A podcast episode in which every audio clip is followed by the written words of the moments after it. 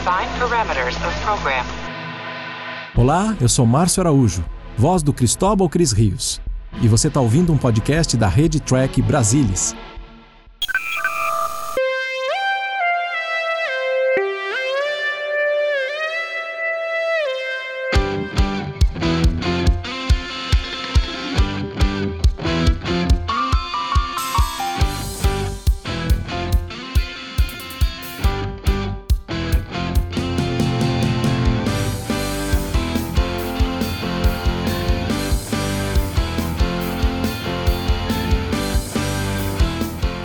Sou o meu próprio começo, meu próprio fim.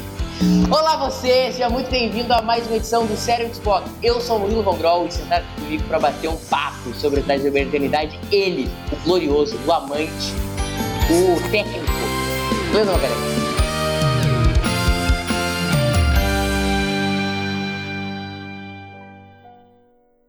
E aí, Valeu. pessoal, tudo bem? Você tinha que fazer a voz do Carl, né?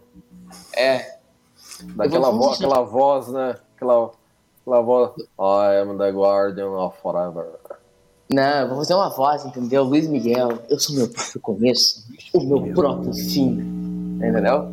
Isso aí, né? Para um deles. Então é o seguinte, gurizada, hoje nós estamos aqui com dois convidados muito especiais. Obviamente não são participações tão especiais como a minha do Leandro, mas também são participações muito especiais nesse programa de hoje. Primeiro, ele já é da casa, já faz mais podcast que eu já nessa bagaça. Ele, carioca, foi de Renato Portaluppi, essa alma que eu conheço já há muito tempo. Carlos Henrique Santos. Fala, Carlão. Fala aí, pessoal. Boa noite. Ainda bem que a gente recebe bem para trabalhar aqui, né? Que é, a gente, pô, porque se não fosse o salário, eu não sei não.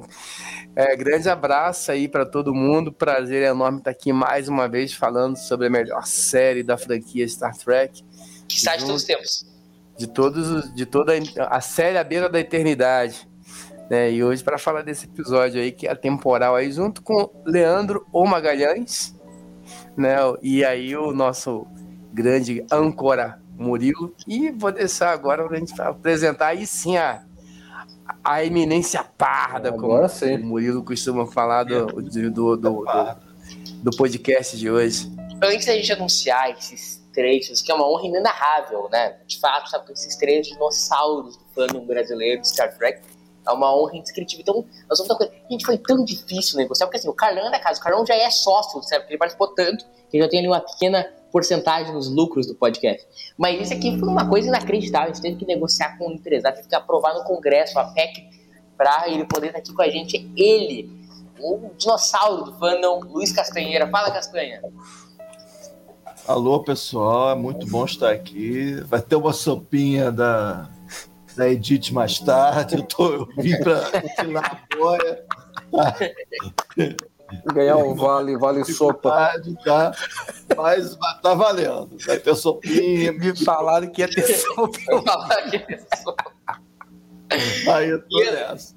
Leandrinho, anuncia pra gente qual episódio que a gente vai falar hoje, já anunciando porque especificamente é o É, Castanho. já foi por tá conta, né? Mas hoje. tudo bem, né? Hoje vai ser The City on the Edge of Forever, escrito pelo Harley Ellison e reescrito por quase todo mundo lá dentro, né? Até eu tô aqui no episódio, se duvidar. Dirigi- dirigido pelo Joseph Pevney e exibido em 6 de abril de 67. Leandro, que eu creio. Não, não, o Carlão é mais velho. Mas o Leandro é do. Eu e o Leandro que somos os âncoras do podcast, é o mais velho, então eu vou dar ele. Por que, que especificamente Carlão e Castanha tá aqui, tá aqui com a gente hoje, Leandrão? Ah, sim, todo mundo que sabe da, da história do TB sabe muito bem que Todo mundo, três pessoas. É, tudo bem. Não, quem acompanha o TB tá ligado porque teve a edição especial do, do podcast. Um podcast à beira da eternidade, né? Um Então cast à beira da eternidade, que foi um podcast que o Luiz Castanheira e o Carlos Santos gravaram em 2007, né? Cara, a gente fez podcast antes de existir podcast. Se a gente soubesse, né, tinha, tinha investido mais nesse negócio aí. Ganhado dinheiro, hein? Tinha ganho, tinha ganho dinheiro. Pô. A gente tinha que patentear esse 15 negócio. anos de estrada ia ter. E, mas sempre foi, uma ideia, sempre foi uma ideia, uma ideia do TB desde aquela época de fazer podcast. Aqui, aqui a, a- a limitação tecnológica da época de gravar pela internet era grande. Não, e assim, a gente, presencial? conseguiu, a gente conseguiu gravar porque eu fui pra casa do Luiz, a gente gravou presencial, não tinha essa de gravar remoto. Exatamente. Não tinha Sem como. máscara. É. a long time ago in a distant É. galaxy. Bafo no bafo. né? Outros tempos, outros tempos. Então vamos assistir, vocês estão tudo com o episódio no talo aí pra gente assistir? Yes, sir. Bom, todo mundo no pause, né? No primeiro segundo do episódio. Já, já aviso os grandes ouvintes de conversa que eu só vim apresentar, que essas lendas vivas aqui do fã vão falar e eu só vou obedecer. Então, vamos assistir o episódio? Todo, todo mundo no talo aí? Yes, sir. Quando quiser. Castanha? Vai! Um, dois, três, vai! Play. Peraí que o meu não foi. Volta, volta, volta todo mundo, volta todo mundo. Olá, ya. Porque eu apertei o. O meu eu apertei. Apertei. O espaço não foi tão grande. Todo mundo tá ouvindo o podcast. Volta a manivela. Volta a manivela. Não valeu. Não, valeu, não valeu, não valeu, não Vai, valeu. todo mundo no- na posição zero de novo. Tô no Zero, zero. estamos zero. Tô- Tudo certo aí? Sim. Não, tudo certo aí agora? É, você que queimou a largada, mano. Um, dois, três e vai! Agora É. foi. Tá, Enterprise aí em órbita para o pessoal se localizar. Isso aí. E agora vai o dar um corte para a ponte. E agora tá dando um zoom out aí. Opa! É um grande episódio, né, gurizada? Pô, assim, é, é aquela coisa, né? Um dos episódios mais emblemáticos da série original, né? É considerado o melhor de, de muita gente, muita lista. E assim, e, e é como eu falo, né? Se um dia fizesse uma série de TV baseada no livro do Mark Cushman, These Are the Voyagers, o, o- os bastidores desse episódio dariam uns dois episódios dessa série de bastidores. Basicamente todo mundo da produção. Basicamente todo mundo da produção escreveu, né, no episódio. de Nikon, Carabatsu, C. Fontana, o próprio Roddenberry. Foi uma loucura. Leandro? Não, exatamente, entendeu? ansiosos. O, o, o, o- o- esse, esse tratamento foi dado bem no início da, série, da, da produção da série original, né? Roddenberry e o Ellison começaram a, a vislumbrar ele. Mas é aquilo, né? O Ellison começando a escrever, aí não entregava, entregou o tratamento, demorava, aí demorou para começar a escrever, não sei o quê, e eles metendo pressão, né? E, assim, e os episódios passando. Por isso que esse episódio acabou ficando pro final da primeira temporada, né? Carlão, é um grande episódio, né? É, é um episódio. é, além de ser um grande episódio para a jornada, eu acho que quando você revê o episódio, é um episódio que ele funciona em várias camadas, né? ele funciona não só para o fã de jornada, e por isso eu acho que é a questão da perenidade dele, porque, de- ah, um- como a gente estava falando um pouquinho antes de começar, e- eles não perdem tempo com o Tecnobubble, se passa batido por isso. É uma coisa interessante esse conceito de viagem no tempo, e eles pegam a parte mais aventureira do negócio, e menos pseudocientífica, né? Já dá o circuitico no McCoy. aí. Já dá, já dá o, o teco-teco nele. E esse- Assassinos! Assassinas, killers, né? Aí e volta para essa parte do do, do tema, é, essa assim. cara dele ali. é- a- Vocês a acham uma puta Ele atuação fica é outra. segurando o já negócio, parece que ele vai ter um filho, né? Tá grávido. E ele Ô, continua Castanha. segurando lá. Castanha, nessa questão do começo do episódio, tu prefere o tratamento original do Harlan Ellison, onde era um traficante da Enterprise, ou essa do McCoy? Ah, Pra série de jornada, o, o que foi produzido, o do Harlan Ellison não, não funciona. Eu acho que seria curioso, a gente ver interessante ver o episódio do ou ver o roteiro do Harlan, do Harlan Tem uma gravado, mas fora de quadrinização deles, jornada. né? Vocês vocês já Tem. viram a quadrinização? Já. Bacana, é bacana. A a DC Fontana fala uma coisa certa, né? Acho que é uma coisa que ela falou na época, ou pouco, pouco tempo depois, que fosse um episódio de Alter Limits, podia ser a versão original do, do Ellison. Ah, sem dúvida, é. No, é o- jornada como- como que já tinha o formato, já estava no final da primeira temporada, a série já tinha uma certa audiência. Não, não teria como. Não teria como. Poderia, por exemplo, pegar talvez esse roteiro aí e colocar ali no. É- Essa série de antologias aí que eu esqueço o nome. do- Qual recente. Ah, eu esqueci. Mirror? Black, Black Mirror. Mirror? É, Tu de acha, repente. Carlão? Um Black Mirror da vida. né? É, qualquer coisa que não. Eu, eu tinha curiosidade de ver gravado, mas não cabe em jornada. Eu concordo com o Luiz. É, é- o tratamento que deram para a jornada é muito melhor. Não que o trabalho do Alan seja ruim, mas não cabe, não cabia, não. O Harlan Ellison ficou putíssimo, né? E tem muita coisa de primadona, né? A, a, do cara também se sentir chateado porque ter alterado a obra dele. Eu acho que tem um pouco disso, né? Eu acho que o artista. Acho que é, acho, é difícil você falar assim, conhecer o cara, assim, né? Falar à distância. Mas a distância eu acho que todo artista ele tem um pouco de ciúme da obra que ele, que ele compõe. Então, alguém alterar vai ser difícil para ele aceitar. Então eu entendo um pouco disso. E tem um pouco também da, da vaidade, né? Eu acho também. É difícil é, dizer. ele teve muito disso. Né? Porque assim, ele, ele tava no meio televisivo onde é praxe você ser reescrito, né? Entendeu? Então ele é. tinha que entender que alguma reescrita ia ter. E Não, o é jeito que, assim, ele escreveu todo...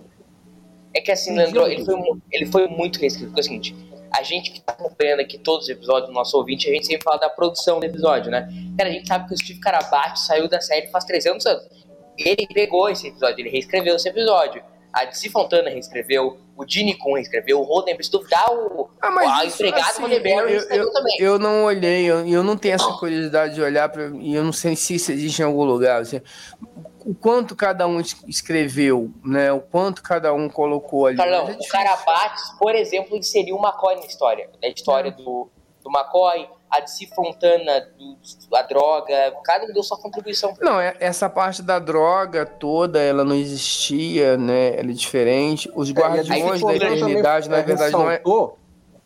Que no, a, a, a Edith aparecia no terceiro ato só.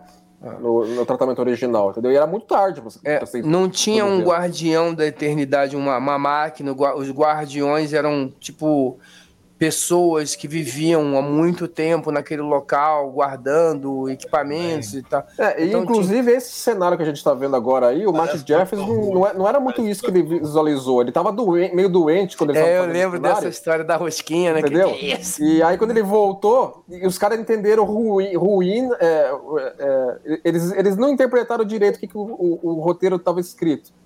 Tava Runa virou ruína, né? Não é isso? É, exatamente. Aí ele chegou lá e viu esses negócios aí e falou assim: o, o, o, LOL, what? virou Mas foi legal, a rosquinha, legal. Né? A rosquinha do tempo.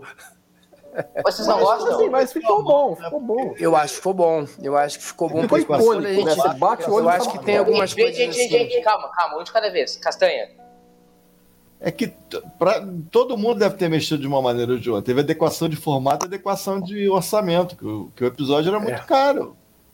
É, pode ser bobagem pra gente hoje, mas era muito caro. Esse, na verdade, é o episódio mais caro de Star Trek. Ele extrapolou. É, ele é minimalista. Né? No planeta, todo... ele é extremamente minimalista. Mas, de todo modo, Cassandra, ele foi o episódio mais caro de Star Trek, né, Leandro? Ele estourou absurdamente o orçamento, né? Foi, foi. e, uma ideia, e, né? E eles, e eles apertando para que não estourasse, né? Não, e mais, ele estourou absurdamente com essa versão, Carlão. Imagina se tivesse filmado a versão do Harlan. Impossível, não, até não porque acho que mesmo que tivesse dinheiro, não tinha tecnologia para fazer tudo que o cara queria fazer, ia ter que ser episódio longo. Nunca, assim, como eu falei, eu vi a novelização, é legal, mas não dá, não tinha, não tem tecnologia para fazer isso, seria muito caro e acho que não funcionaria como. ia ficar meio mal guardadas as devidas proporções, parecido com o episódio do Gary Seven, parecendo um episódio de outra série dentro de Jornada é, nas Estrelas. É verdade. Né? Ia ficar parecendo com isso. Né? Isso aqui é outra coisa dentro de Jornada. Estamos tentando fazer um piloto para outra série, alguma coisa assim. Então, do jeito que ficou, ficou bom e ficou bem legal. Mas eu acho, eu, eu acho bacana, como curiosidade, que o pessoal procurar até porque o, a quadrinização ficou bem bacana também, né? Ficou bem legal. Acho que vale a pena dar uma olhada quem tiver essa curiosidade.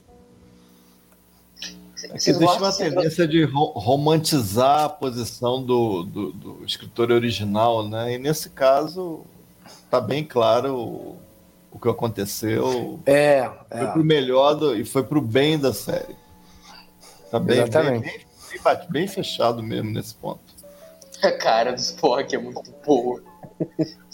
Vocês gostam da introdução aí mais filosófica do episódio, Carlão? Ele metendo sou meu próprio começo, enfim. Quatro, eu adoro, eu adoro. Eu, eu gosto muito desse tipo de abordagem mais, mais, mais vamos dizer, filosófica do que técnica, porque essa, na verdade a gente fala, quando todo fala do tal do Tecnobubble, de novo, você está o Leandro, né? A gente. Os caras ficam explicando, ficam lá 20 minutos falando sobre um negócio que não existe. É. Perdão, gente. E às vezes segurar o maluco agora. E às vezes perdendo um tempo enorme é, é, vai contar a história. Então, acho que isso é bem bacana. Primeiro que eu acho que filosofia, e eu acho que isso é que faz o episódio ser perene. É, é, é uma coisa que mais relacionada à questão humana, porque quando você fala de, um, de uma alguma tecnologia, alguma coisa assim. Pode ser que na época isso fosse legal, mas é óbvio que o pessoal também, quando escreveu a, a, esse episódio, não pensava nessa perenidade. Mas ao longo do tempo, algumas coisas que podem parecer muito legais, assim, elas vão pô, se tornando idiotas, assim.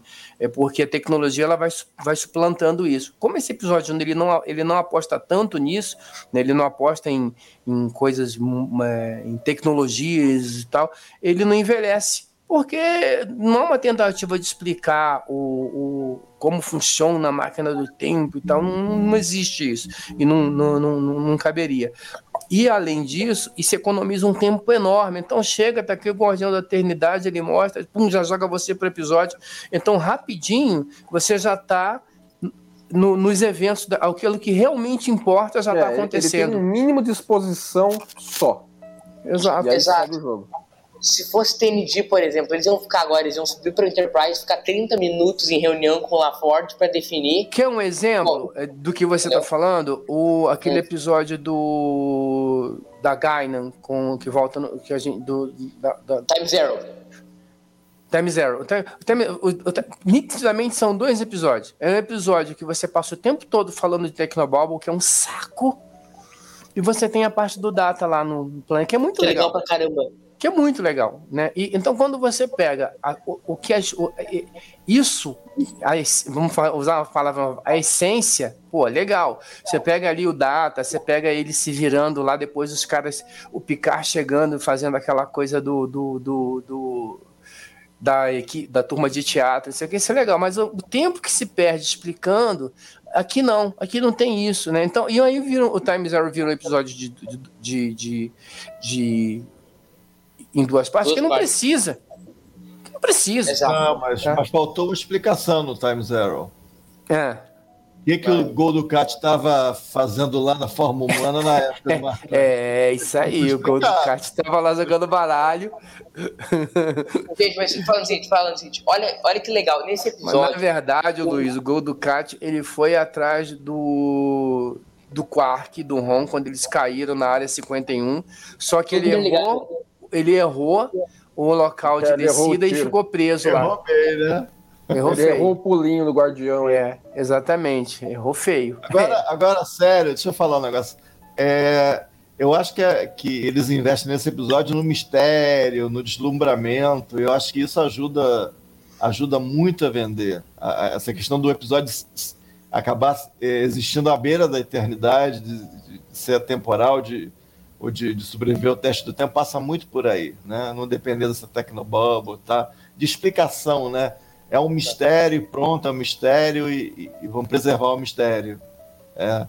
E tem o charme também, na hora que tem que pular lá na hora certa, por exemplo, daqui a pouco, né? Vai no charme, né? Ó, Tá vindo aí a onda, vamos pular, é agora. Entendeu? Exatamente, é, é, é o melhor que dá pra fazer, né? É, é. Mas eu acho que ponta, tá resolvendo as equações diferenciais na cabeça e vamos dar um pulinho e entrar. Entendeu? É, é assim. Ah, mas é que tá, né? O cara foi ali o primeiro, a primeira adivinhação do tempo que ele fez. Se ele não começasse ali, não ia conseguir fazer a jogada do Stiling no Star Trek 4 para voltar para casa, fazendo conta de cabeça. Mas eu acho, Carlão, é exatamente o, o, o ponto que o Castanha toca, uh, Carlão.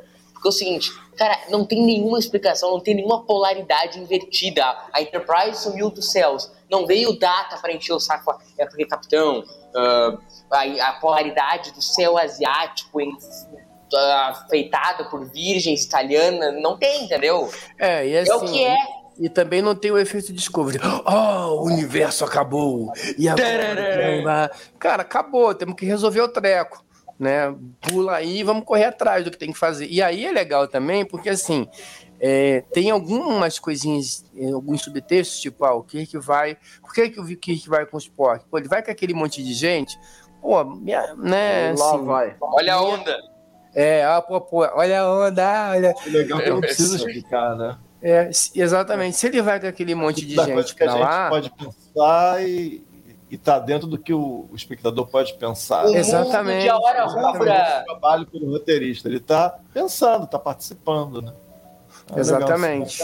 A cidade cenográfica da Desilu convence vocês como século XX? Pra mim, convence muito. Eu. Também. É, é, exatamente, convence é, muito. convence bem, porque o ar, o ar que ela tem cai muito bem pra época que eles querem retratar. É. Cara, essa Talvez melhor convença anos mais. 20 E é isso, 60. isso, isso acho que o Leandro comentou, isso é legal. Eu acho que o Leandro pegou a, a coisa assim. Convence mais do que como cenário alienígena. Né? Óbvio, né? porque Claro. não tem nada de alienígena. Então, quando eu olho para esse cenário, eu lembro muito do, do cinema dessa época, de Clark Gable, dessas coisas de- do Casablanca. Tal. Gente, e importante lembrar de uma coisa. Pra gente, anos 30 é um negócio tipo, muito tempo atrás. Mas pra quem tava vendo a série na época, seria uma É, equivalência geração final dos anos. Final dos anos 80, começo dos anos 90 pra nós. Não, é, entendeu? é- é a gente, é a gente hoje pegando o. o 89. para- Parando para ver o Jornada nas Estrelas 6, por exemplo. Uma coisa assim. Exato. Né? Essa cena é muito engraçada, cara. E essa é uma cena que quando existia, foi o Kuhn que escreveu. Com, com, o Kun tinha o, o senso do humor, né, Castanha? Pra série. Com certeza. O E- era mas essa cena. A cena era do. bem. É, eu acho legal, morro. de- E é engraçado. Isso é legal, né? Porque o episódio ele investe em coisas que não são. que não envelhecem. É uma cena de humor que você sempre que vê, você ri. Né, do cara explicando pro, cara, pro, pro, pro guarda como é que o Spock tá, porque você estava com ele com esse acidente com, com arroz e, e tal, e o guarda olhando pra cara dele assim, cara. Isso é muito engraçado, Ah, bonito, né? O que você tem a dizer em sua defesa? A cara É, do eles têm que pegar a roupa e, e ter que se, ter que se desvencilhar do cara de alguma maneira. Não é E gratuito. melhor, e melhor eu, eu, eu, Kirk falando. né? Ali, né? Mas o melhor é o Kirk dizendo que ele reconhece o policial pelo traje.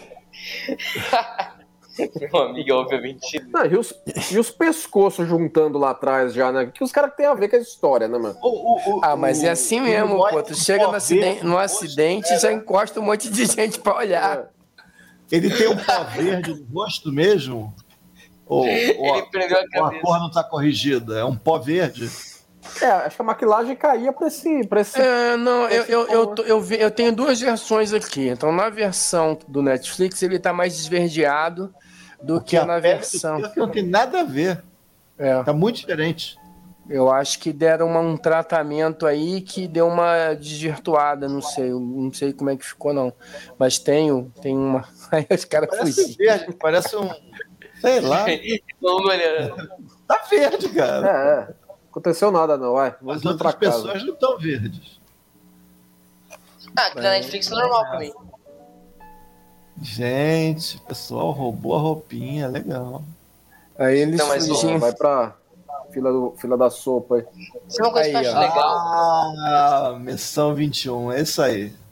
Sabe o que eu acho legal, gente? Esse episódio, esse episódio nunca fica fora do ritmo. Ele nunca fica chato. É, mas é, é por causa de. É assim, por causa disso. Mas assim, e- e- tem muita coisa pra falar, então tem bastante história pra contar. Mas ele conta no tempo certo e ele faz as escolhas corretas, né? É, ele é bem cadenciado. É, não, não ficar perdendo tempo explicando as coisas. O humor entra no tempo correto, entra no momento correto. A Edith aparece na hora correta, dá tempo do Kirk é, se envolver e tal. Então, acho que é, é um, um, um roteiro. Ele é muito, muito bem estruturado e muito bem dirigido e muito bem atuado. Né? Porque também a gente reclama. Eu sou um cara que eu sou fã do Shatner. Eu acho que ninguém poderia ser o Kirk sem ser o Shatner. Mas eu reconheço que ele tem limitações como ator, não é um grande ator. Mas aqui ele manda muito bem. Eu acho que ele tá. E o Shatner, quando ele acerta o tom, e isso que ele, em alguns momentos ele acerta. Esse aqui é um dos que ele acerta. Né? Ele vai muito bem. Então tudo contribui para esse ritmo, né?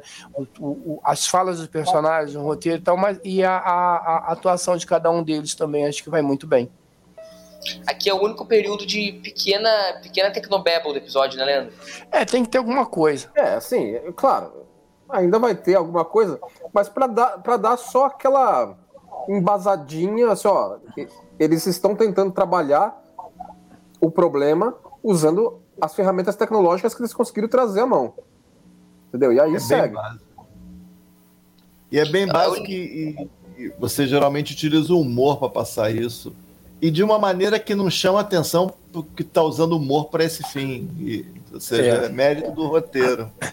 Exato, igual nesse momento aí. Você, o... você parte dessa premissa e coloca uma piada que chama muita atenção para si, aí quebra o ritmo, aqui não é o caso. É, o, o, isso que o Luiz colocou, é, é, eu acho que é importante que é, é, os momentos de humor são encaixados de uma forma muito, muito, muito orgânica, assim. Ele não, não você ri mas você não, não sai do, do problema que está acontecendo por causa disso. É, você, você aceita aquela, aquele momento de humor da, da coisa? Assim, poderia ter acontecido numa situação realista, como numa situação onde isso tá, estaria acontecendo de fato. É. É alguma coisa que poderia acontecer no dia a dia da interação das pessoas envolvidas. Não é uma coisa estúpida, né? É. Isso é bem, bem, bem bacana. E essa, né, essa tomada da. Eles colocam aí a, a Edith Killer, né, pegam um foco ali, é, dão aquele. É, tem, um, tem um nome, isso aí é efeito. Como é que é chama? hard focus. É, é Hard Fox, né? Mas tem um outro nome também que eu não lembro. E aí mas, assim, eles, mas eles, usam bastante da série original e funciona muito bem para ela. É, na verdade, isso veio do cinema. Nessa época se usava muito isso, né? Você vai pegar vários filmes da década de 50 e 60, aparece lá a mocinha, eles fazem esse foco em cima que é para chamar a atenção da atriz. Mas não só a questão do, do foco, mas você assim, eles colocam ela descendo a escada e pegam ela no ângulo de baixo para cima o que dá uma imponência maior. Pra... Ela é uma personagem muito suave, então, e, e, se, ela, se ela aparece no mesmo plano, pô, não tem muito essa coisa do encantamento. Então, na maneira como eles enquadram, você se encanta com a personagem já de cara. Né, a, na hora que ela entra ali, mesmo ela com aquela roupinha ali de. de tu vê a gentileza de... no olho dela. Exatamente. E tem essa coisa do roteiro e da, da, da direção. Né? Você vê a direção trabalhando. Bem legal. Uh, vocês acham que esse é, um episódio, é um episódio perfeito? Ou tem algo que vocês queiram dizer? Hum, eu não. Eu não... Que vai ter sopa. É. eu não, eu não vejo. Eu não vejo falha nele. Né? Eu, eu, eu... eu acho é, que, que, que é fazer nitpick, eu acho que o comecinho ali, onda gravitacional, do Sul, do, do McCoy, podia ter sido apresentado de uma maneira melhor. Né? Pare, parece que é uma coisa um pouco perdida ali. Mas tirando aquele comecinho, o episódio é virtualmente perfeito. É. é peça de estudo cinquenta e tantos anos depois. É.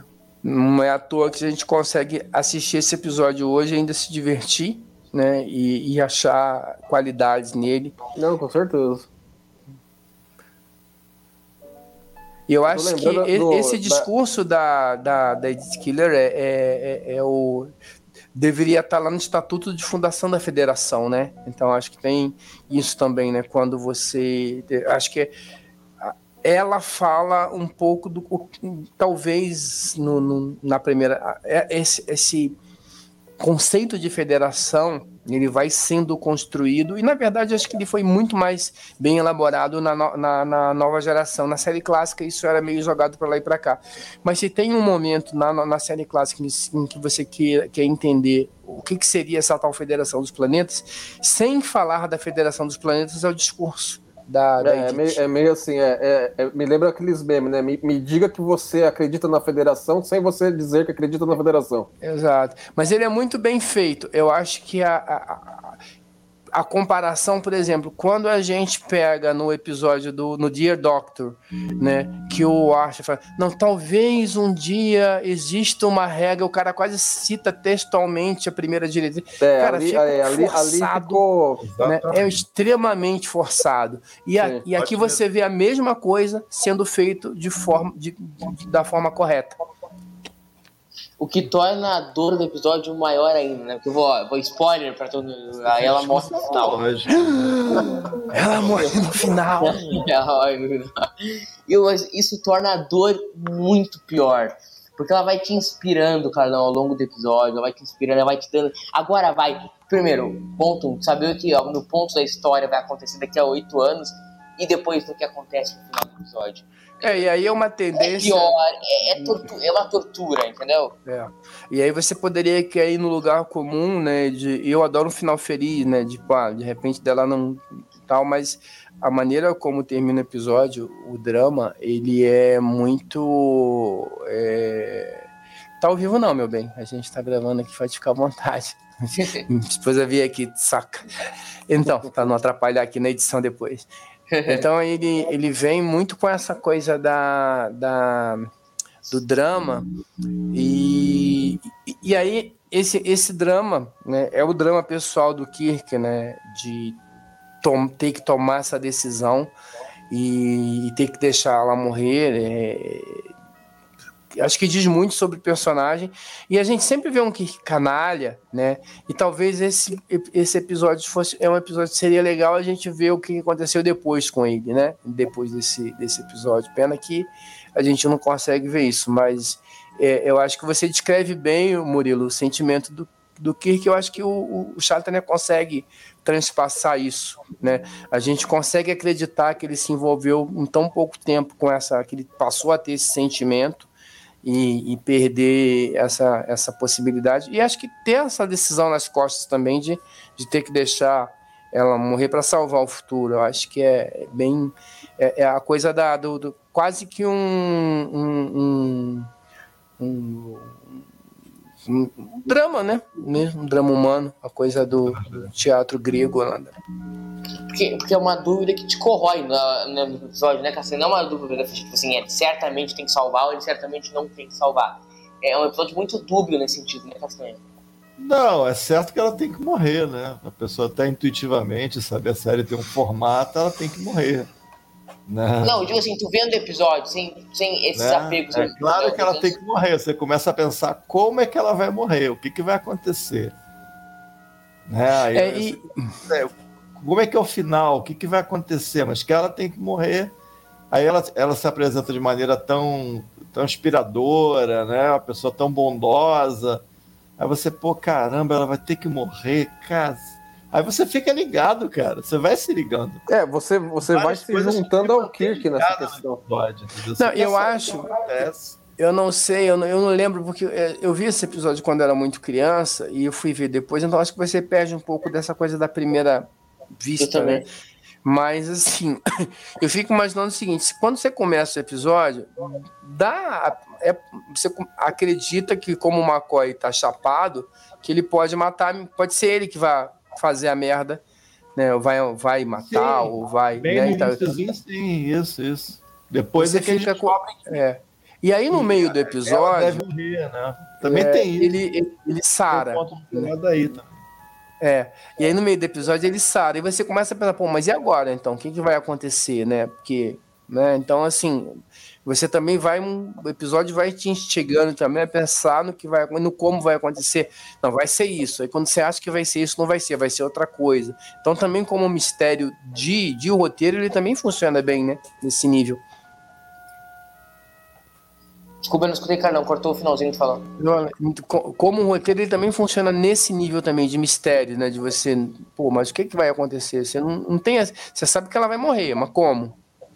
Né? Eu também não tenho a lembrança do que. Algum de vocês tem a lembrança da primeira vez? Não, não, não tenho Não, de nenhum dos episódios que eu vi. não. De é nenhum. que teria sido o impacto de ver pela primeira vez? Eu lembro que eu tinha medo daquele episódio do. Aquele que o cara de psicose escreveu, do Red Jack. Como é que chama aquele? Wolf in the Fold. Hum, Ah, tá. O eu lembro Fonfon. como, vendo como criança é esse. Eu lembro que eu tinha um medo absurdo desse episódio. Daquela cena do. Eu acho que, que tem uma. A mulher de um dos caras, ela faz tipo uma. Uma cerimônia espírita, né? Gente, o maluco, Aí ele me começa bata. é, Cara, vocês já gravaram o coisa, Lobo da Escuridão? Aí tudo apaga e ela morre, né? Não é isso? Ela É, isso é. Você, não, mas você, Eu vocês já gravaram o Lobo medo da daquele troço. Devil the Dark? É. Já. Sim, Não, é de na Devil ordem. in the Dark, não. Wolf na Fold. Ah, não. Wolf Não, a gente grava em ordem. cara. Velho, aí o cara, o McCoy vai lá, vou dar spoiler, o McCoy, o, o Scott, ele, ele mata a mulher a facada, né? Aí não, beleza. Aí daqui a pouco o cara é o único suspeito, o cara foi pego, tudo bem, é suspeito, mas ele foi pego com a faca, a arma do crime ensanguentada na mão, só tinha ele. Aí vamos trazer agora uma tripulante pra entregar, aí deixa ele sozinho com a mulher, aí a mulher morre. Não, agora a gente é genial. A gente vai apagar todas as luzes aqui e a gente vai deixar o, o, o assassino aqui dentro, todo mundo trancado pra gente fazer uma cena. Gente, olha, não é possível. Quem foi que escreveu isso, gente? Mas, mas vamos voltar pro a Não, então parei. Só fazer um parêntese. Pra mim, é o prêmio de burrice tipo da Cela em Unification. A Cela fala pro Picard, pro Spock, pro Data. Ó, Não é. contei todo o meu plano pra vocês. Vocês ficam quietinhos aqui que eu vou sair com o, com o Eu vou líder. sair de- com segurança, vou embora aqui, vocês ficam aí e não façam nada, hein? Não tentem impedir o plano que eu acabei de contar pra vocês. Cara, que coisa horrorosa. Mas vamos lá, vamos aqui no Vocês Cidade não da acham que a Edith Killer se apaixona meio cedo pelo Kirk? E só tentando fazer o nitpicking. É que, qu- quanto tempo se passa que eles estão aí? Que eles Uns três, estão quatro interagindo? dias. Porque o Kirk, porque o, o McCoy chega em uma semana. É, Ah, não, não sei. Não sei. Eu já me apaixonei em. em, em- Eu acho que é rápido. É. Eu, eu acho que é bem rápido porque ele, ele consegue vender isso, ele projetar uma, uma coisa tão diferente que meio que responde de alguma maneira intuitiva ao, ao discurso dela também. É. coisa E, casa. e- é, eu acho que tem isso né, da, da conexão. Assim, é- ela encontra no Kirk o eco para as coisas que ela mesma acredita, né? Algo que ela não encontra no dia a dia. Então, ela não se apaixona pelo Kirk, mas pela ideia, pelo aquilo que ele É, sim, representa, é, assim, que é que ela defende. e, é- e é um a gente negócio chama sincero, popularmente de de cara. Gente, a vida dela foi animada com a chegada dos dois. A vida dela era aparentemente ali naquele momento era super simples e tal. Não tinha grandes aventuras, né? Então, E falando em relacionamentos, nada assim, né? A gente falar de relacionamento é sempre perigoso. É claro que assim, isso acontece porque o roteiro quer que aconteça, né? Óbvio. Né? Mas assim, se a gente for tentar justificar também, assim, no- a nível de. de, de- a nível de relacionamentos, é, é comum você encontrar com uma pessoa, homem ou mulher e tal, e você ter um- um- uma empatia inicial. Talvez, vamos, se, se, se, se ele esticasse ali 15 dias, um mês, um não aguentasse, não, não é isso, me enganei e tal. Mas nesse primeiro momento, tá, acontece uma, é possível acontecer uma empatia. E quando esse elo é rompido da maneira como foi, cara, isso aí não cura nunca. Lá vai o foguetório aí no picorda do céu. Queimou. Queimou tudo. Derrubou a luz de metade de Nova York. Olha lá, ó, É. parece o projeto da Battlestar Galactica, não parece? Olha lá, ó. Você olha assim, ela pegando fogo. Gurizada. Muita coisa veio na história de Star Trek na trilha desse episódio, né? Tu vai pegar dentro do cânone, uh, Yesteryear, da série animada, que é um episódio maravilhoso. Tem Terra Firma em Discovery. Aí tem nos terrenos dos livros, tem Yesterday Sun, Time É, for Yesterday, Inzad. Tem o Portal do Tempo, que pra, pra mim é o, é o livro básico de Star Trek, que é feito também com o Guardião da Eternidade. Uh, muita coisa veio na trilha, né, Leandro, desse episódio. Tem, tem, tem, entendeu? Assim, é, é, é, um, é, um, é um elemento da, da história de jornada que o pessoal gosta de, de referenciar, né? Porque é aquela coisa, né? que é a referência que você não erra, né? Ninguém vai achar in- inadequado. Se a história pede também, claro, não dá pra mandar É, de exato. maneira gratuita.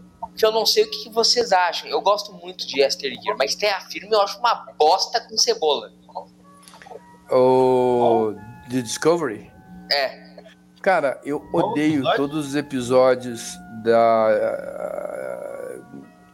todos os episódios da, da, do universo espelho de Discovery. Eu acho uma perda Também. de tempo absurda, né? E Terra Firma acho que talvez seja o pior deles e é um Tá falando porque- que da, o episódio da, da terceira temporada, é isso? é da Isso. terceira temporada Cara, aquele Discovery. episódio, aquele episódio é, é merda com cebola e picles Eu acho assim, Assim, a- o- o, a, a- o A universo espelho, manifestação do guardião nele é legal.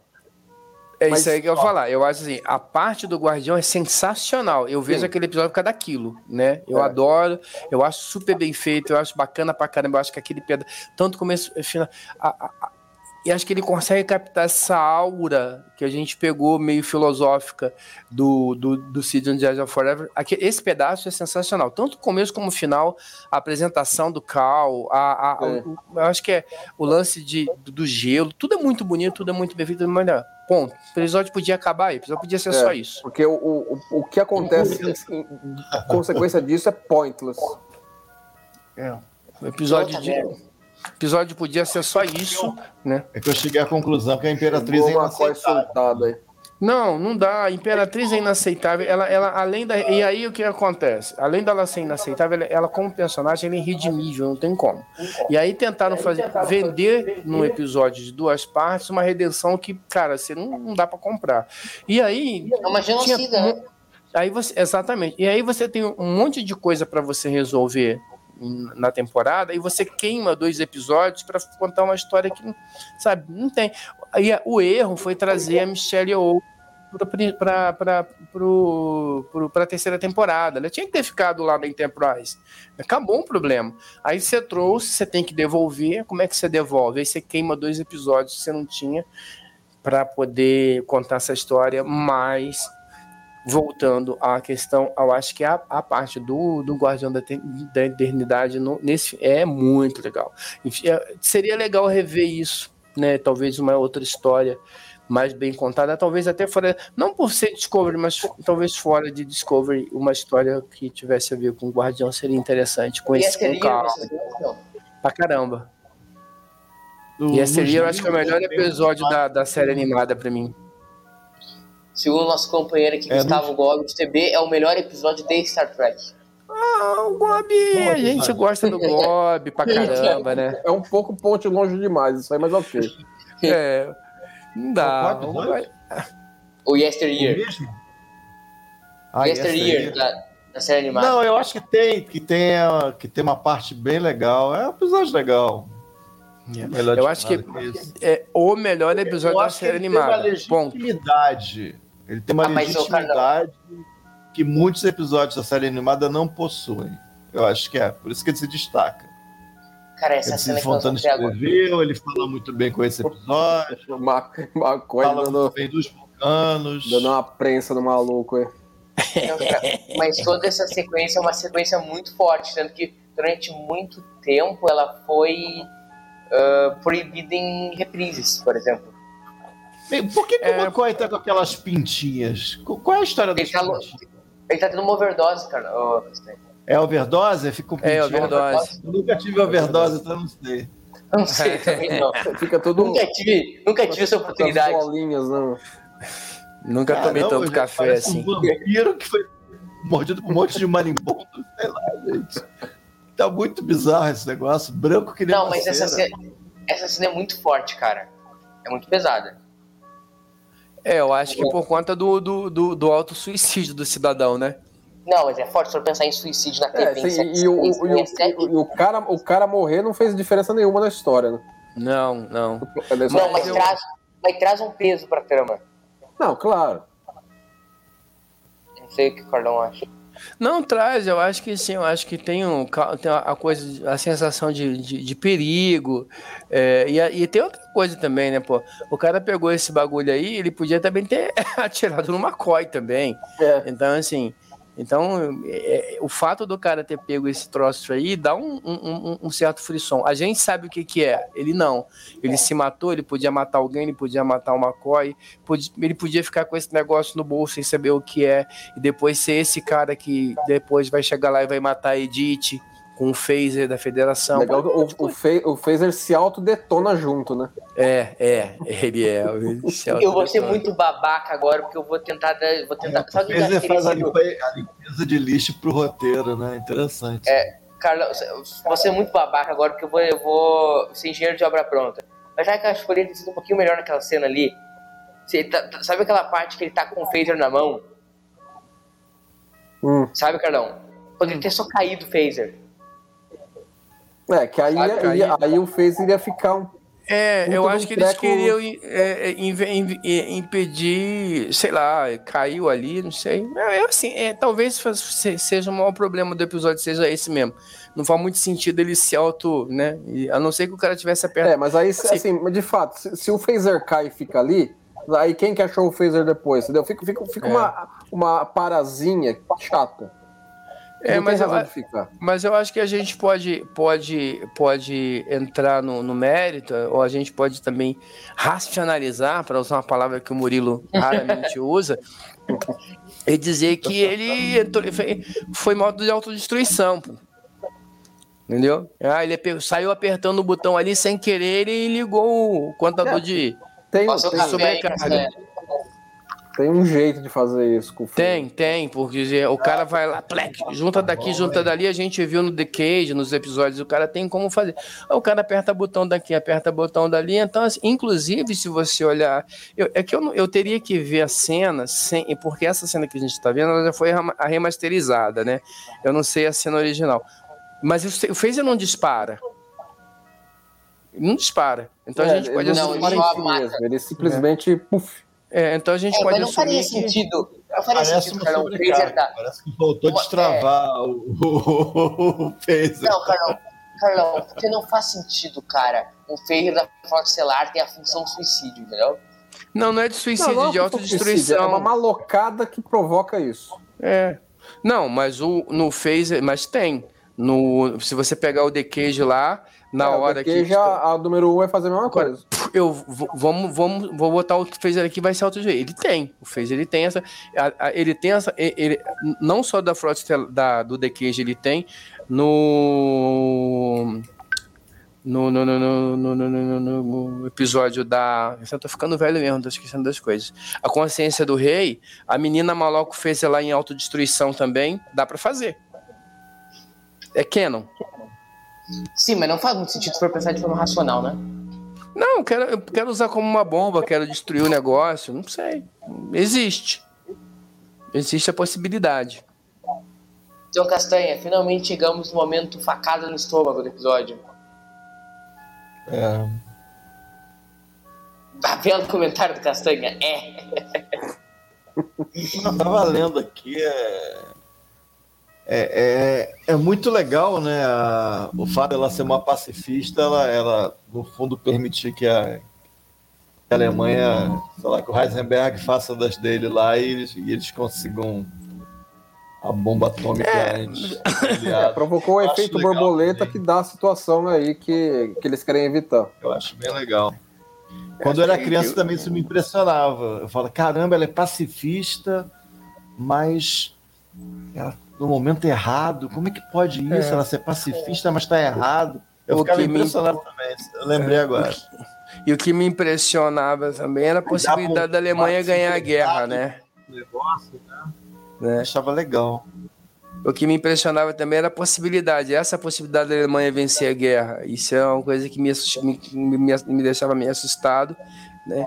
E, e que eu acho que Enterprise usou bem né, na, no episódio da, da quarta temporada, de abertura da quarta temporada, não, no final da terceira, né, quando eles voltam lá da, do Arco Cindy, eu achei legal essa coisa da, da, da, da Alemanha né, ter eh, invadido os Estados Unidos e tal, causa um, um- certo mal-estar É, quando a gente é- pensa é em o algumas coisas que poderiam ter acontecido. alternativa, né? É, Assim, que você quer bolar história alternativa, você faz a Alemanha ganhar a guerra. é. E é legal, mas eu acho que é legal quando, quando. E a primeira vez que eu vi esse, isso aí foi. Aí ela não ganhou, né? Mas a gente ficou com essa, essa possibilidade, não é algo que vinha na mente, assim, pô, podia ter dado merda, né?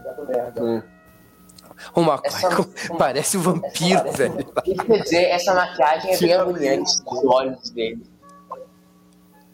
É, é uma, é uma situação. É, incomoda essa maquiagem. Agora não tem como não gostar de Edith Killer, né, gente? Não, e aí eles usam lá sempre o tal do hard focus em cima do. É, isso, isso, isso me faz lembrar quando a Joan Collins ela participou do especial de 30 anos de Star Trek. Ela foi uma das apresentadoras, né? Aí ela chega e já fala assim: é, você me deve.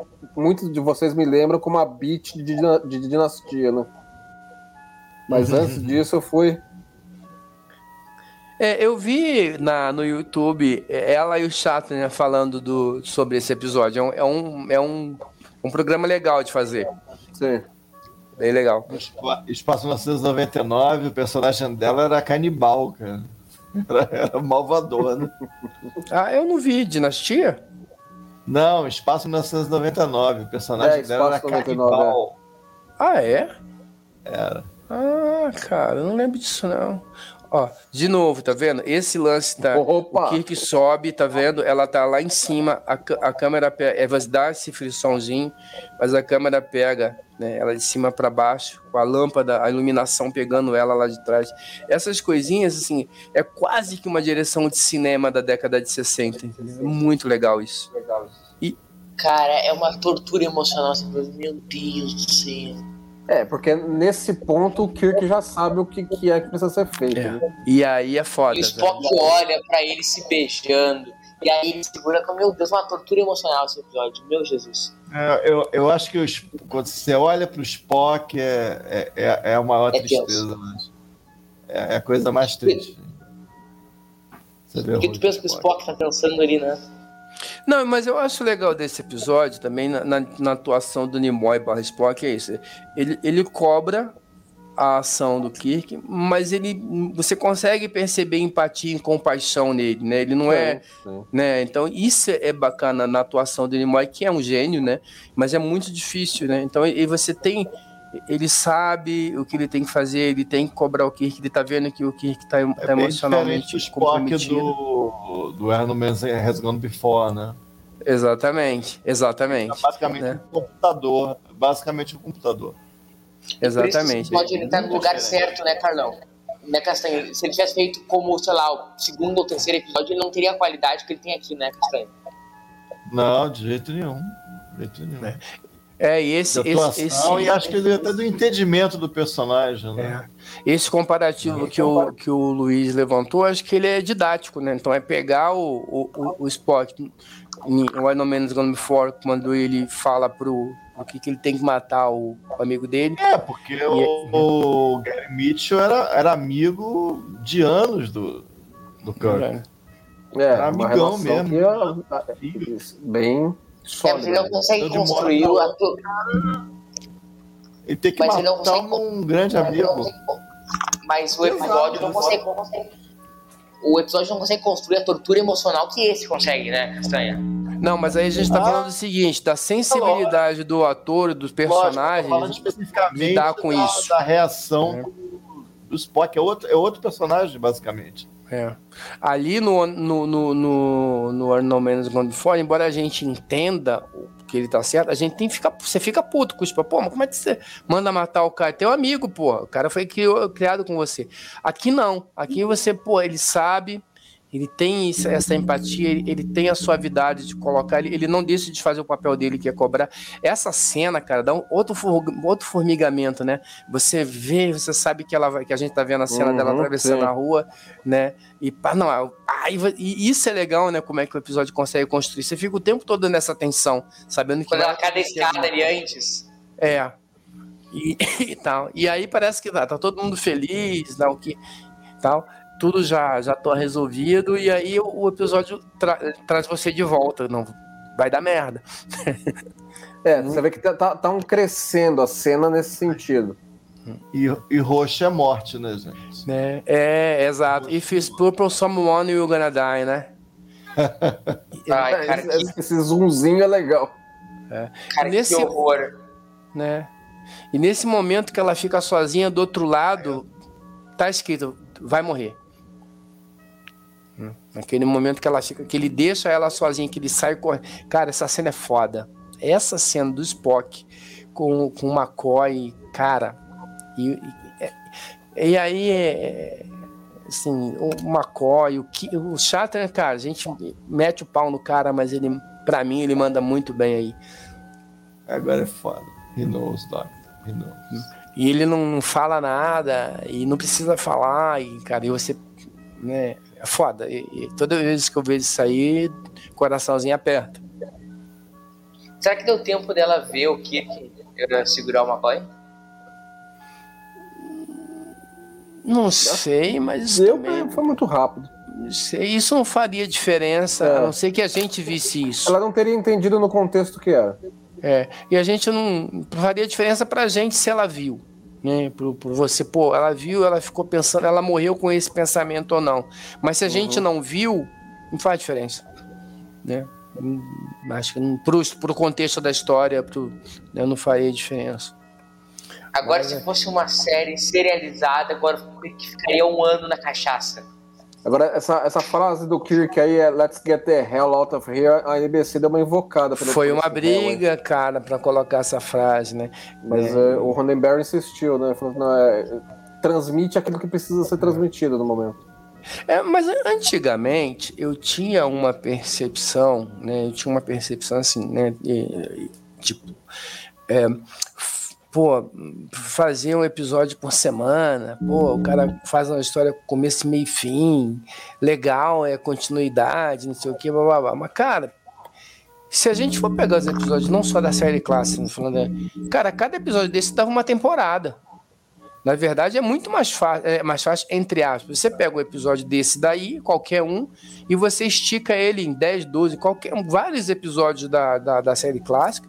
Dá pra você fazer uma temporada inteira de, de, de série de TV. Não, não. Tu Onde- pega Errand of Mercy, É, Errand Errand of Mercy, o... The Devil in the Dark.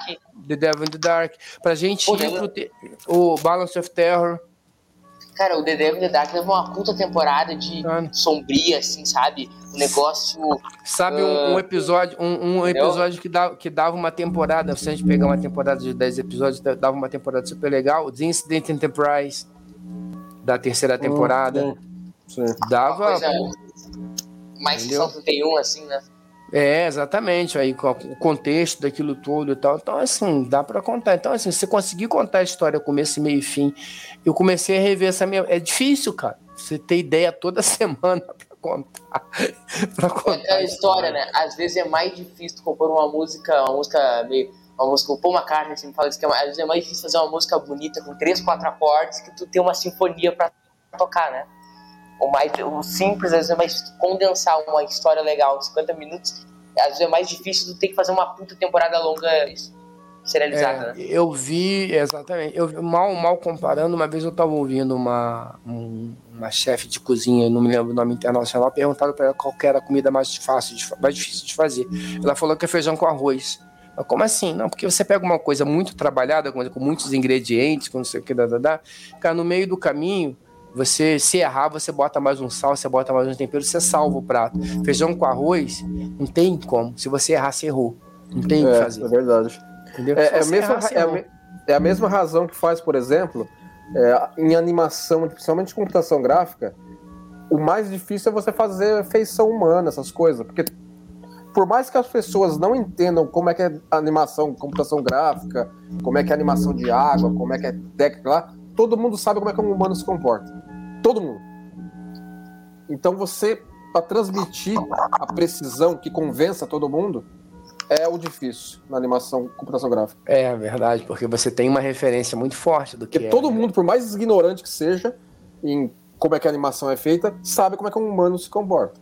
Um animal sabe diferenciar a atuação de um humano para um não humano, entendeu? Qualquer Não. um sabe.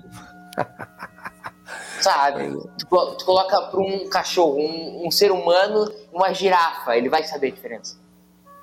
Eu acho. Mas aí eu, não- aí eu não sei, eu não vou. Eu, eu- imagino que eles vão mais pela questão do, de outros sentidos, né? Não sei como é que é isso. Olfato, não sei o que, essas coisas. Então, eu não, Mas- não, vou, não vou afirmar nem negar, não sei.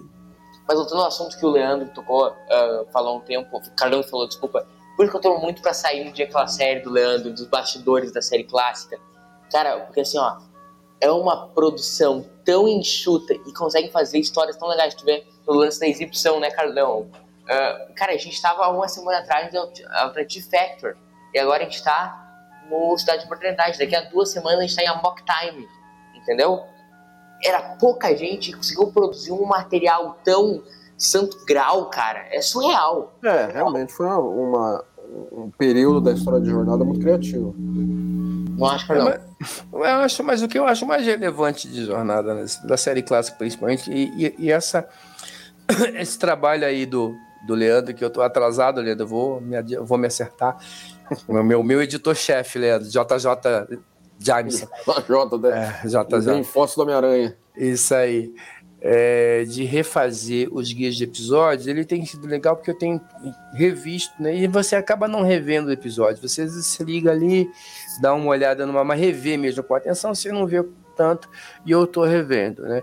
E, e, é claro que agora é mais maduro, já passei por outras coisas, então você vê o quanto a, a série clássica, ela, ela eu entendo melhor agora o que é esse humanismo da série clássica. Então, aquela coisa que a gente estava falando da da consciência do rei. Então você pega mais temas universais, amor, traição, é, fé, esperança, é, é, a coisa da, da amizade, então, é, ela está mais relacionada a esse tipo de coisa do que a necessariamente uma inversão de polaridade ou um, um evento, alguma coisa assim. Então eu acho que isso torna a, a série faz com que a série tenha essa capacidade de ainda depois de 50 anos você olhar a história e você encontrar méritos numa história.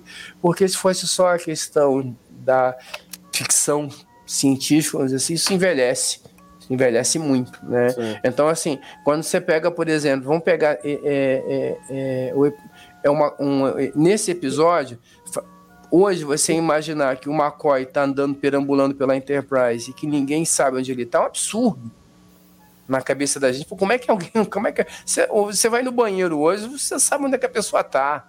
Entendeu? Você dentro também. Então, assim, coisas pequenas, né? Coisas simples, assim. Que... Então, se você investe muito nesse, nesse. Se a história depende disso demais, ela envelhece, porque depois você não consegue mais comprar a história. Sim. Essa história é uma história que nunca vai envelhecer, porque ela, em qualquer roupagem que tu colocar ela, é uma mensagem muito que tem muito no consciência do rei, sabe? O consciência do rei é uma, uma história de Shakespeare. E ela funcionava na época Shakespeare escreveu, funcionava nos anos 60, onde a história foi exibida, e estão passando a mesma peça no teatro lá na Enterprise. Ela funciona nos três. Cidade de Eternidade é igual, cara. Ela vai funcionar para sempre, porque ela não depende de Tecnobebo, ela não depende de ambientação, não depende de nada. Ela é uma história fantástica, é uma história humanista de qualquer ponto de vista, de qualquer ponto histórico que a gente for observar ela. É, o que eu acho de diferente, concordo com você, eu só acho de diferente, e talvez um mérito a mais da, da cidade à beira da eternidade em relação à Consciência do Rei, que Consciência do Rei é um episódio que eles reescrevem Shakespeare mesmo. O cara vai lá e pega Macbeth, pega Rei pega Alexandre o Grande, pega, junta aquilo ali numa salada, bem feita, bem temperadinha e tal, e faz um episódio bacana, mas ele basicamente, se você ler Shakespeare, você vai ver que boa parte do, do, do enredo tá ali. Né? Então, a, a, a, a Sim, eu comparando Cidade à Beira a obra de Shakespeare. E a Cidade à Beira da Eternidade, ela é um trabalho absolutamente original, né? Ela é um trabalho... É... Sim, mas eu não tô comparando com o Consenso do Rei, eu tô comparando a obra de Shakespeare, Cidade à Beira. Pô, aí também acho que você. aí é pesado, hein? Não, eu tô comparando o seguinte: o, a obra de Shakespeare funcionava na época de Shakespeare, funcionava na época que o episódio, porque o episódio é Shakespeare. Ela funcionava na época de Shakespeare, na época que a série foi exibida, e teoricamente, pelo que a gente vê no episódio, funcionava lá em 2200 e bolinha. Assim como eu creio que vai ser a cidade. Ela funcionava em 67, funciona em 2021 e vai continuar funcionando. É isso que eu disse, entendeu? É, eu, eu, eu, é, nesse ponto eu acho que sim. Mas porque são temas muito próximos da, da alma humana, né? Exato, ele não depende de ambientação, não depende de tecnobebo, ele é um episódio humano. Isso. Sim. Não precisa nenhum tipo de conhecimento prévio. Óbvio que se tu conhecer totalmente Star Trek, tu vai apreciar a coisa melhor. Agora tu não precisa ser um grande conhecedor de nada. Tu vai assistir o episódio, vai te emocionar com a história dele, ele vai funcionar, entendeu? Ah, esses episódios. Não, eu vou falar menos que eu já falei pra cacete. Não, termina, termina aí que nós vamos pro nosso quadro. Não, é que esses, esses episódios aí, é, é teve uma colega que ela. Cara, isso é, um, é muito complicado quando. Ah, meu, me, me apresenta alguns episódios de jornada e tal. E a série clássica é bem legal para começar, né? Pra, porque se você souber pensar os episódios, você vai pegar episódios que tem essa, não dependem tanto do conhecimento técnico, coisas idiotas pra gente, coisas que são muito simples. Né? Ah, e é legal, acho que agora quando o Prodigy brinca com isso, né? Ah, o que, que é bom bordo? Cara, que, que é este bordo? Né? Ah, eu tô há três horas, há 800 horas, assim. Pra gente, tá? Agora para uma pessoa que não tá correlacionada com esse tipo de, de, de, história, se perde, não consegue acompanhar a história. E a, a série clássica, ela tem histórias que são muito descoladas disso, muito descoladas desse negócio. Você consegue se divertir muito, então você consegue apresentar, você, agora você tem que pensar algumas histórias aqui ali, vai ter sempre o problema da da produção, né, e tal, dos, dos cenários de papelão e tal. Mas tem bastante coisa, bastante história bacana para contar. Sim. Nosso quadro, Leandrão. Então, como é, que, como é que teria sido esse episódio na Kelvin Timeline? Castanha vai nos dar a resposta. Castanha. É o quê? Tá quieto. Como é que teria como... sido esse episódio na Kelvin Timeline, Castanha? Castanha tá quieto nesse pódio. Cara, eu acho que teria explodido um planeta. É ela seria a última da raça, ela faria sexo com Kirk, o Kirk teria, seria obrigado a matá-la no final com facadas. Sei lá. Pô, mas aí é do Tarantino esse episódio, né? Não é do Kelvin Timeline. Não, porque assim, ela, é, é, ela por ser dos anos 30 morreu lá atrás, entendeu? E o, e o, guardião existe desde que o Sol não é Sol, né? Então, é, esses elementos estão na posição. Basta a Enterprise aparecer lá dar o, dar o temporal. E o McCoy, e o McCoy fica doidão. Loucaço de, de, de heroína futuro. Então é isso aí, gurizada. Impressões finais aí, Castanha. Muito obrigado por ter participado do Sério Spock. Não, obrigado por, por me convidarem. É um dos episódios favoritos de toda, de toda, de toda a franquia. É, é uma das histórias mais conhecidas, uma das histórias que melhor resume jornada, tem um dos personagens que melhor resume jornada em muitos sentidos, fala de esperança, fala dos. Resumo, é um tema atual. É, dos vale tempos que valeram a pena serem vividos e tal. É muito difícil esquecer Cidade à Beira da Eternidade. É, falar de jornada sem falar desse episódio é muito difícil. É, é um tema atual, Castanha? Tema atual, tem empatia, ajudar o próximo, acho que é tema atual sim. E mas vale tanto a pena como Nemesis? Com certeza. Não, ele tá tentando, ele tá tentando forçar a piada. Cara, piada forçada não funciona. Ele tá querendo é, forçar a piada do Nemesis. Já é, passou bem que ressuscitaram o Data pra ele remorrer, né? O Nemesis não morreu ainda. É. Remorrer é muito bom. temporada, hein? Cuidado com o Nemesis, que ele volta, hein? Carlão, aí o nosso sócio do podcast. Ah, muito obrigado. Impressões finais aí do, a conta tá lá, a conta tá só engordando, só de cérebro de Spock. A coisa tá cada dia. Mas, cara, tá... não tem os momentos, não? Tipo. Não, o controle remoto. Sério, não tem momento, não tem momento, não. O quadro é tem só. O crânio de Spock. Não tem os momentos também, não? Não, não só no conversa de bar. O controle, o controle daquela mulher lá. O cérebro. o crânio sem cérebro de Spock. Né? Não, que tem no TV ao vivo e no Converse Bar. São os únicos podcasts da casa que estão antes. Então, enfim, Carlão. Sem Carlão vai estar voltando aí no episódio bem próximo. Ele começa a segunda temporada, o Carlão já vai estar de volta. Porque o Carlão, vamos né? Lá, tem que pagar, pagar as fraldas da criança, né? Ah, pô, a fralda tá cara, hein? Tá, tem, tem que tocar. Não, muito legal poder falar de jornada sempre. É muito legal poder falar da série clássica sempre. Né? Eu acho que é. Eu... Que é a melhor série que a gente nazista. Eu, cada dia que passa, eu tenho gostado mais de, de, da série clássica, né? Refazer, como eu falei há pouco tempo, os guias de episódios, tem me feito rever com mais carinho ainda as séries todas e a série clássica, porque cada vez eu entendo mais é, como é com tão, tão, tão pouco recurso você consegue contar histórias tão, tão, tão relevantes e tão perenes. Então isso é uma qualidade, histórias que, poderia, que, pode, que, que até hoje tem representatividade. Então eu, e, e, e, isso é muito legal. Então, e poder estar aqui hoje é, com o Luiz, que foi o cara que, que me convidou para o TB, né, que me levou para fazer lá. Eu lembro sempre quando eu cheguei lá na reunião do Rio, lá e eu fui falar com o Luiz, o cara deve saber nem quem eu sou, né? Eu falei, ah, você é o cara que gosta de escrever, né? Eu falei, ih, ferrou. Pera aí que eu quero conversar com você depois de acabar. Então, então hoje, né, tá aqui hoje. Faz com... tempo, né? Tem, tem, tem 20, 20 anos já isso. E a gente está aqui hoje, depois de 20 anos, né, falando sobre isso. O Leandro, que também é dessa época também, eu lembro do Leandro lá no, na feijoada lá do Chacal, né, Leandro? Uhum, é, e a gente foi logo o começo do Leandro com a gente lá no TV.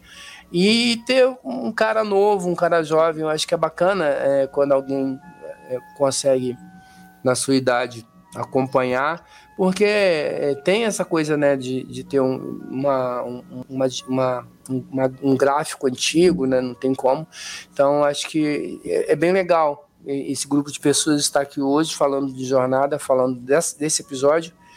E com certeza a gente tem bastante coisa para falar sobre essa série ainda que a gente gosta, boas e ruins, e assim são os relacionamentos, né? De, de... A série clássica até quando é ruim é boa. É, pois é, série clássica até quando é ruim a gente dá umas risadas dela, né? Eu acho que isso é bem legal. Então, a, minha relação tem... de ser a melhor ou não é assim, quando eu olho a série clássica eu falo, a série clássica é a melhor. Quando eu olho Deep Space Nine eu falo, Deep Space Nine é a melhor. Então, a gente vive nessa. Hoje eu não é tenho dúvida clássica. que em matéria de qualidade, eu, para mim, para meu qualidade, histórias, é, escalação de elenco, evolução de histórias, continuidade de Deep Space Nine. Deep Space Nine está fora da curva de jornada, é outra coisa. Né? Utiliza muito bem os elementos de jornada, mas está num outro patamar de jornada e tal. Agora, a série clássica fez primeiro. Né? Eu acho que isso que é, que é legal. Então, comparar é sempre. Acho que cada série teve o seu momento na sua época, isso é legal. Eu acho que Deep Space Nine ela está no outro patamar, até em comparação com as atuais, né, com as modernas. Eu acho que Deep Space Nine, inclusive, tem coisas a ensinar para o que está se fazendo agora. Não que isso quer dizer que as que sejam agora sejam ruins, mas acho que Deep Space Nine foi um, um momento. Acho Space que... Nine foi precursora na televisão, gente, é, com o serializado. Exato, e, e, e, fez muito bem isso com os elementos jornada, mas a série clássica ela tem uma, uma um, essa coisa de ser a primeira, e ser, fazer primeira é sempre uma, muito mais difícil, criou várias referências, né? Então, assim, ah, eu, se você gosta da, da, da, da, Deep Space Nine, nova geração, Enterprise, é, Prodigy, é, qualquer coisa você gosta por causa desses caras, tá? É, se, se, não fosse esses caras lá, tanto a gente falando de atores, tá? mais também falando de produção, de construção de história, a gente não estaria falando de nenhuma das outras séries. Não, eles poderiam até existir, mas existiriam, existiriam de outra maneira. Eu acho muito relevante. Na raça, né? Muito, feito na raça. Eu gosto muito do, do, do, do Deep Space, quando Deep Space Nine, que é a série que eu reconheço que em termos de qualidade, em termos de construção, é a melhor. Ela vai lá e faz essa referência, essa reverência à série clássica no episódio de, no comemorativo no, no, do, dos, do, dos pingos lá, no, no Triumph Molections. Então, assim, acho que isso é muito significativo para mim, eu acho porque é a melhor série de jornada, reverenciando a melhor série de jornada. Melhor definição. A gente encerra esse podcast com essa definição brilhante do Carlão. Obrigado, Leandro. Uh, ficamos aqui com esse time maravilhoso, o Certo Spock, time que vai voltar a qualquer momento aí pra gente debater. Daqui a 14 dias, qual episódio nós vamos falar, Leandro? Operação Aniquilar. Puta, baixamos o nível consideravelmente. Né? É, mata o irmão do Kirk. Vamos lá. Spoiler. O, irmão do Kim vai Mas é um, é um bom episódio. Já, Me dizem, cara, por que, menos é um bom episódio? Por que é um bom episódio? Me diz aí. Porque ele apresenta algum... Não, ele tem um, algumas coisas de construção de, de, de, mundo, né? Apresenta, dá uma família pro Kirk. Eu acho que tem uma Já dá a família e já tira, né? Daí já tira, mas isso acrescenta alguma coisa no personagem eu acho que ele tem uma relação legal ali. E, e, ao mesmo tempo que ele tem essa relação com essa família que ele dá e tira realmente, mas tem ali o sobrinho dele, mas tem uma relação ali que é interessante entre o McCoy e o Spock na questão da solução do problema. Então, acho que tem umas, umas coisas. Ele é meio esquisito por causa daquelas aquelas plaquinhas voando, aquilo é muito Stan. É meio Brasília, né? Não é esse que tem o visor de Brasília, né? Parece? Brasília e tal. Parece tal. Brasília, tem aquele. Tem aquelas berinjelas voadoras. Aquelas né? berinjelas voadoras. Berinjela voadora, que suga não sei o E- quê. Então já vamos gravar agora, Aniquilar. Nós estamos tudo na Netflix. Ah, aí né? o Sherlock nós já gravamos recebe mais uma habilidade orientada à trama, né? No final, É. não é isso? Exa- e aí, o- é, e o cara ter que se mandar pro sol também é uma coisa meio. tá- Mas assim, a gente pegar nessa coisa do, do, do- do- daquilo que acontece ali no entorno do Kirk, McCoy e Spock, não é que seja bom, mas ele, eu já Ele é achei ruim. ele pior. Eu já, não, eu já achei ele bem doloroso, mas revendo, não, tem A, algumas a coisas. piada que eu contei é do Free Enterprise, pra quem não conhece, o cara fala justamente isso. É, ele, ele perdeu a Edith, na semana seguinte perdeu o irmão. Tá pensando que tava mole ali, cara? É dureza ser Capitão Kirk. É, tá pensando. Não é que- mole, não. É, é na sequência mesmo. E na verdade, o Aniquilar ele é um backdoor pilot, né? Ou não é? Não sei. Não, você fala da a Segment Earth, você tá falando. Ah, é. Ah, que- não, é é, Silent Earth. Né? É, Que- que, aí. que também não é, não é É outra merda. ruim, não, mas não, não, ele não é ruim, mas ele não é episódio de jornada. Né? Óbvio que não é. Né? Você quer um backdoor pilot, né? É, tá, é óbvio que não é, mas não, não, não é. Eu acho legal quando se pega isso, porque você vê umas coisas de outras séries, que na época fazia muito isso, Jornada não fazia tanto, né? Não cabia, porque o, mas você pegava lá é, Túnel do Tempo, aí o, o computador do, do, do, Túnel do Tempo aparecia no Júpiter 2, aí o console de, de, de comando do Júpiter 2 era o computador do Batman. Tinha essas coisas assim. Na, na, Essa foi boa. é, ué, pois é, assim, aí você tem um episódio que o, os caras aparece uma nave alienígena no Terra de Gigantes, a nave alienígena era, era, era, era aquele módulo do Júpiter 2. Eles, então, assim, eles usavam muito né, dentro, quando estavam meio da, da mesma rede, para economizar recursos. E, e Jornada não, não permitia muito isso, porque era tudo era muito muito singular, né? Então nesse episódio aí aquele aquele aquele aquele computador lá do Gary Seven ele aparece lá no Batman. É o computador do Batman também. né? Eu acho divertido. Isso que eu chamo de crossover. Mas né? também, como é que. como- eu, eu não lembro, eu não lembro dos nomes, tirando dos clássicos, não lembro do nome dos episódios. Como é que é aquele episódio, que a gente até fez esse episódio esses tempos, que é aquele que tem a guerra virtual, que é muito na frente do seu tempo.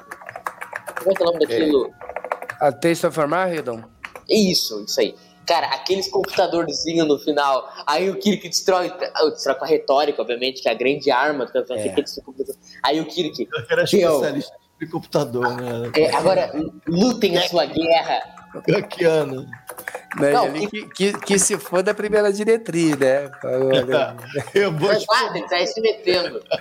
Que se for da primeira diretriz. Aí, né? Almirante, eu vou explodir aqui depois de ver. Não, eu vou explodir essa porra. aqui. Explodir primeiro e falar Não, depois. minha nave? Que levar minha nave aqui? Você tá louco? Vou explodir Enfim, essa porra toda. gente, vamos, vamos guardar esse papo então pro, pro pós-podcast, que o Leandro já tá ali. Eu consigo ver nos olhos do Leandro a aflição pelo tempo do podcast. Então, cuidado, a gente vai voltar com esse time aí a qualquer momento. Muito obrigado pela sua audiência e escreva nos comentários pra gente bater um papo sobre cidade e oportunidade. Desculpa a duração de hoje, que a gente não note que eu e o Carlão gostamos de falar, entendeu? Não, Então- a gente se deixar, cara. A gente, não, a gente fala muito e não deixa ninguém falar, né? Tem isso. Exato. Não, por isso que conversa de bar tem 300 horas pra gente, porque é eu, Carlão e o outro falamos demais, né? Por isso que ele tem 300 horas.